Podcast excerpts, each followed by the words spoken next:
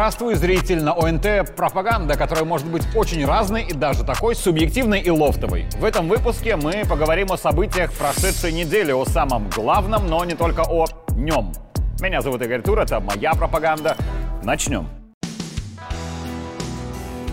Много мяса. Полностью готово к употреблению. Лучшее предложение за разумные деньги. Говядина народная от Аршанского мясоконсервного комбината.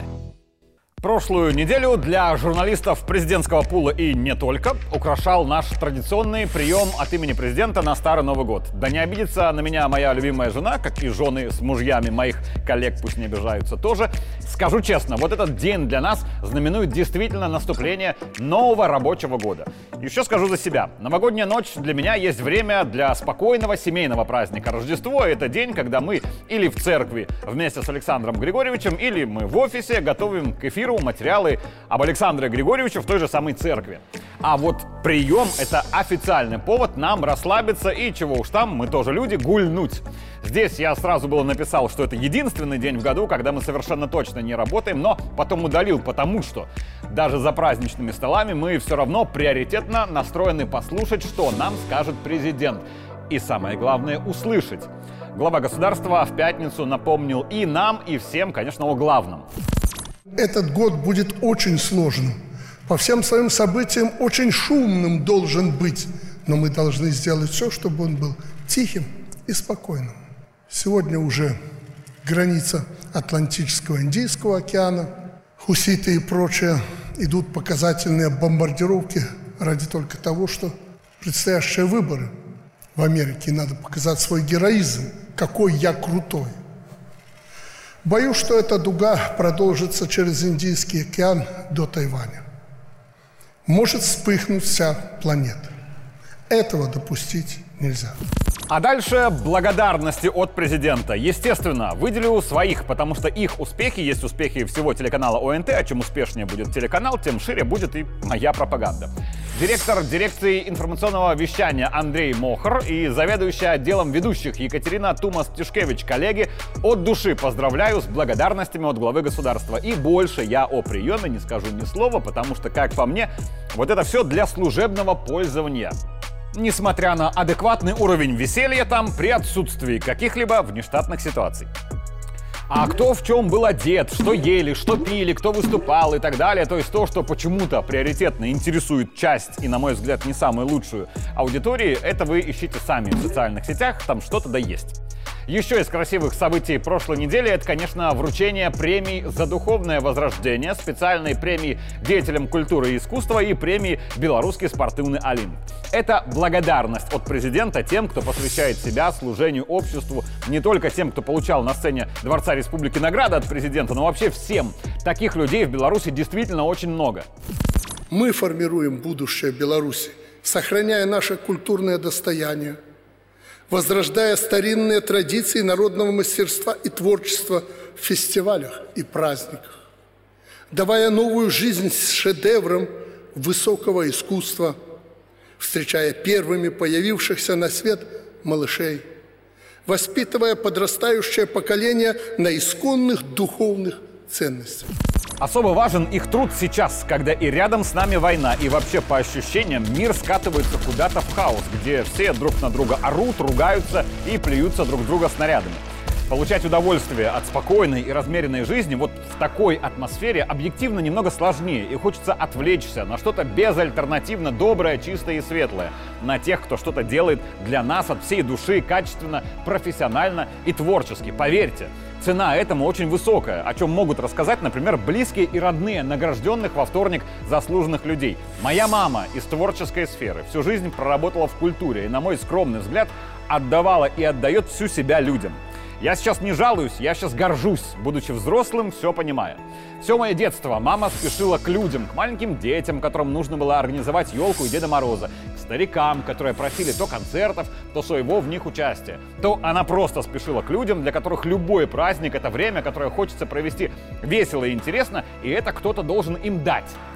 Таким человеком сначала в поселке Первомайский, потом уже в Лиде, и была моя мама. Таким человеком она остается до сих пор. Это дикий график, потому что все хотят духовно и творчески самореализоваться, в основном выходные. А раз кто-то должен это все организовать, то выходные и праздники для них становятся самыми напряженными буднями.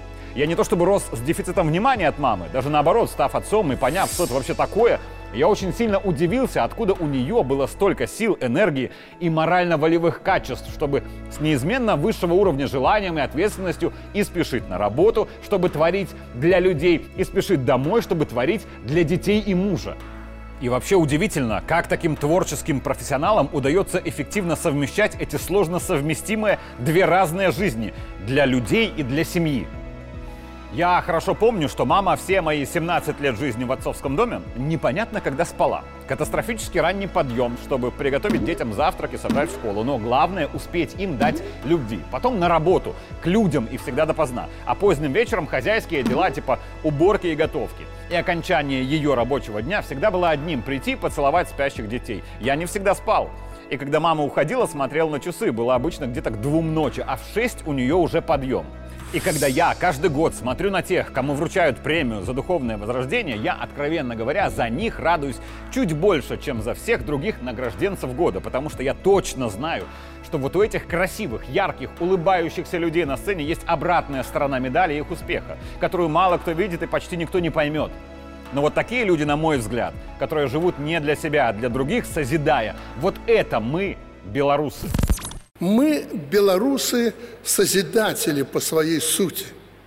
Мы издревле живем своим умом, поэтому и сохранили уклад, культуру и духовность самые сложные периоды развития. А еще Александр Григорьевич снова говорил о мире, и здорово, что все мы, без исключения, стали его не только слушать, но и слышать куда лучше. Кто-то когда-то посмеялся над этим. Ну вот опять эти белорусы, лишь бы не было войны.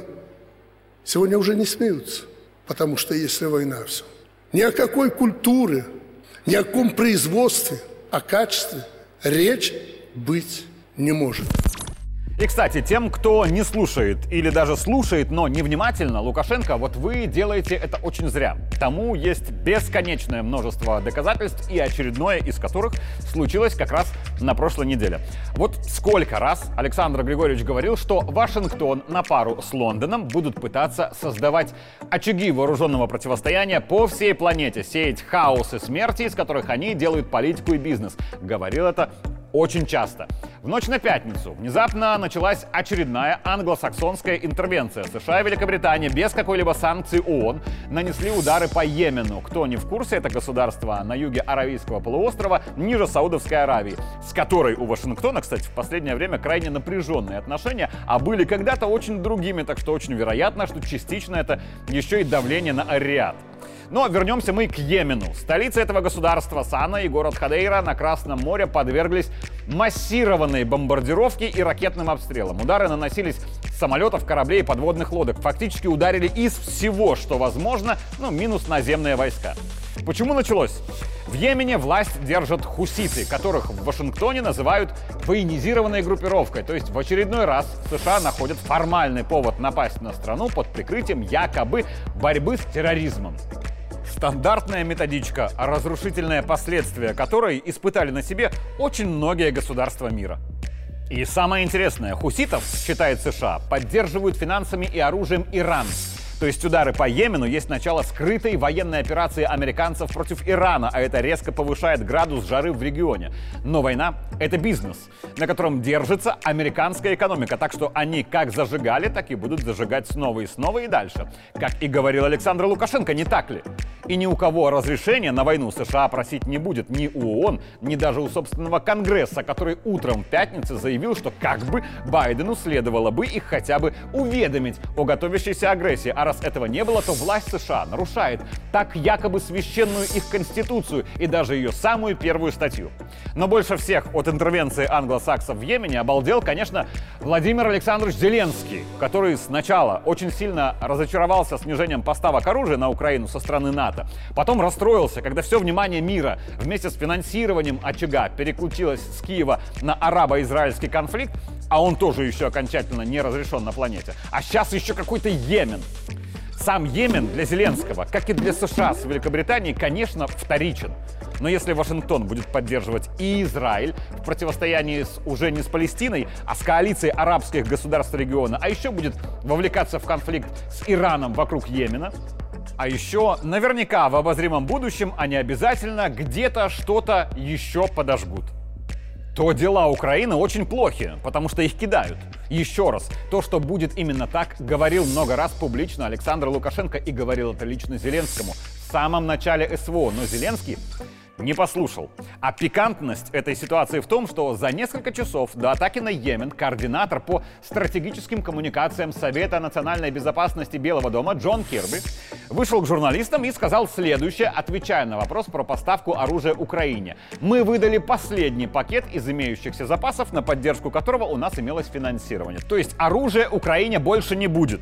Понятно, что это временно, пока по помощи Зеленскому против России выпендривается американский Сенат, не подписывая так нужные им документы на миллиарды долларов. Но как-то новая война в Йемене сильно будет тревожить Владимира Александровича, потому что это явно не будет способствовать продолжению его личного банкета. И сигнал-то он получил очень четкий в эти зимние месяцы, когда оружие и боеприпасы особо им нужны, вместе с долларами на финансирование экономики в отопительный сезон, а это сложно. Белый дом говорит, что денег на войну нет, и через пару часов начинает войну в Йемене, на которую, получается, деньги есть. Вот так и вижу удивленное лицо Зеленского той ночью и его классическое с хрипотцой «Какой еще Йемен?». Добавлю от себя. Пару месяцев назад Александр Лукашенко говорил, что прямо сейчас то самое время, когда нужно и можно сесть и договориться об окончании войны. И Россия к этому готова. Важно не упустить момент. По ощущениям, момент упущен. О мире договариваются тогда, когда силы противоборствующих сторон более-менее сопоставимы. А сейчас, когда англосаксы переключают внимание, деньги и оружие с Украины на Израиль и Йемен, вот как по мне, не совсем понимаю, зачем России садиться за стол переговоров с погибающим без поддержки союзников киевским режимом. Понятно, что русские не желают смертей братского народа, прекрасно понимая, что режим Зеленского хватает всех подряд и бросает на фронт. Вот эти люди Москве, они не враги. Но можно ведь и не вести активных боевых действий, но и не договариваться с Киевом. Если ничего не делать, то рухнувший силовой блок вместе с обрушенной украинской экономикой приведет к тому, что режим Зеленского сметут сами украинцы. Это, возможно, будет не очень гуманно, но, скорее всего, будет вполне себе демократично. Но главное, это будет справедливо. О справедливости много раз говорили во Дворце независимости. Александр Лукашенко собрал большое совещание по амнистии и по изменениям в Уголовный кодекс. Но касаемо политики президента и ее понимания, это всего лишь форма, а не содержание. Начну с примера. Министр МВД предлагает амнистировать многодетных матерей, которые совершили в том числе тяжкие преступления, в том числе убийства. Таких женщин в стране всего 10, но сам факт. Амнистия традиционно не применяется к тем, кто сел за тяжкие и особо тяжкие. Никто никогда не амнистирует убийц, но в Беларуси предлагается делать исключение для многодетных матерей. Но, откровенно говоря, это в первую очередь, как по мне, забота о детях, которым нужна мама, оступившаяся, но раскаявшаяся. А вот теперь доклад министра МВД с конкретным примером и максимально конкретная реакция президента. Осужденная Тарасенко отбывает наказание в виде лишения свободы сроком на 6 лет за убийство мужа. До осуждения характеризовалась удовлетворительно, работала администратором кафе, имеет высшее образование, на иждивении трое малолетних детей. Родительских прав не лишена. Дети находятся на попечении у дедушки. Преступление совершила в ходе ссоры на, на почве неприязненных отношений с мужем, нанеся ему один удар ножом в область груди. В день преступления потерпевший хватал свою жену за одежду, бросал на пол, разбил голову, вырывал из рук телефон, не давал сделать звонки для обращения за помощью и покинуть квартиру. После совершения преступления скорую помощь вызвала сама, до ее приезда оказывала мужу первую медицинскую помощь. Зачем ее вообще посадили, если она защищала самую себя? Если муж издевался над ней. Ну, вот это как один пример. Ну, так вот, поэтому нам надо принципиально с каждым человеком разбираться, а не чохом их освобождать или наказывать. Мы это Вообще нечего было сажать ее. Вообще, конечно, журналисты, да и не только, сразу после совещания стали шутить. Вот интересно, вот эту женщину уже отпустили или пока дело просто возвращено в суд на пересмотр? Само собой, у главы Верховного суда по итогам мы спросили, что же будет дальше. Ну, если прокуратура не оспаривала, не протестовала этот приговор, э, то я думаю, что, в принципе, э, даже бы такие бытовые преступления, они все-таки достаточно серьезные. Это лишение жизни человека, это особо тяжкое преступление. И если это не квалифицировалось как э, необходимая оборона или превышение пределов необходимой обороны, а квалифицировалось как умышленное убийство, пусть простое, но умышленное убийство, то тогда наказание 6 лет лишения свободы, о котором говорилось, ну, вполне, мне кажется, мне кажется, нормально. Вопрос, конечно, не в этой гражданке, хотя она наверняка до конца жизни не забудет выпуски новостей, в которых она от президента услышала именно эти слова, которые наверняка очень сильно повлияют на ее жизнь. Также дело далеко не только в таких вот женщинах, которых вот пока по предложениям по амнистии всего 10, но, возможно, их будет и гораздо больше. Мой белорусский коллега из России Костя Придыбайло отреагировал тоже на примере. Мол, был он недавно в женской колонии, и там очень много женщин сидят за то, что в какой-то момент не выдержали и пырнули ножом мужа, который бил их годами. Есть закон, по которому, конечно, убийство — это надо посадить на много лет. Но есть ведь и правоприменительная практика. И, что, возможно, еще важнее, справедливая квалификация. В тему правильности или неправильности квалификации я лезть не буду, потому что это самая сложная тема в целом всей правоохранительной системы. Более того, всегда такой была и, мне кажется, всегда такой и будет. Но вот осужденный МВД предлагает амнистию и обосновывает почему. Но если разобраться, если подойти не формально, а индивидуально к каждому случаю такой вот человеческой трагедии, а именно этого и требует президент, и требует постоянно. Есть статья 139 УК РБ «Убийство», часть первая от 6 лет лишения свободы. А есть 143 «Убийство при превышении пределов необходимой обороны». Там санкция от исправительных работ на срок до двух лет или ограничения свободы на тот же срок, или лишения свободы до двух лет. И для юристов, и для следователей, и для всех силовых ведомств вместе с судами скажу, я не смею убраться говорить о правильности или неправильности этой квалификации. Я и не юрист, я даже дела в глаза не видел. Но над законом, в моем понимании, справедливость. Ради справедливости в обществе законы, в общем-то, и придуманы. Справедливости каждому гражданину требует и президент. Значит, это повод для всех собираться снова и снова и еще раз думать, как написать еще более справедливые законы и особенно комментарии к ним. Такую работу по Уголовному кодексу поручил провести Александр Лукашенко. Конкретно по народному скажу, нам быть более осторожными при вынесении э, наказаний, особенно в суде. Для белорусов само появление в суде – это уже тяжелое наказание перед обществом. Большинству наших белорусов. Но справедливость не равно гуманность, как нам пытаются доказать наши либеральные западные враги, потому что избыточная гуманность порождает хаос, а хаос порождает несправедливость. Законы должны быть справедливыми, но жесткими, как и контроль над их соблюдением. Термин прошлой недели от Лукашенко – практическая профилактика. Люди слышат, люди понимают. Просто нам надо встрепенуться и соответствующим образом заниматься практической профилактикой, скажем так.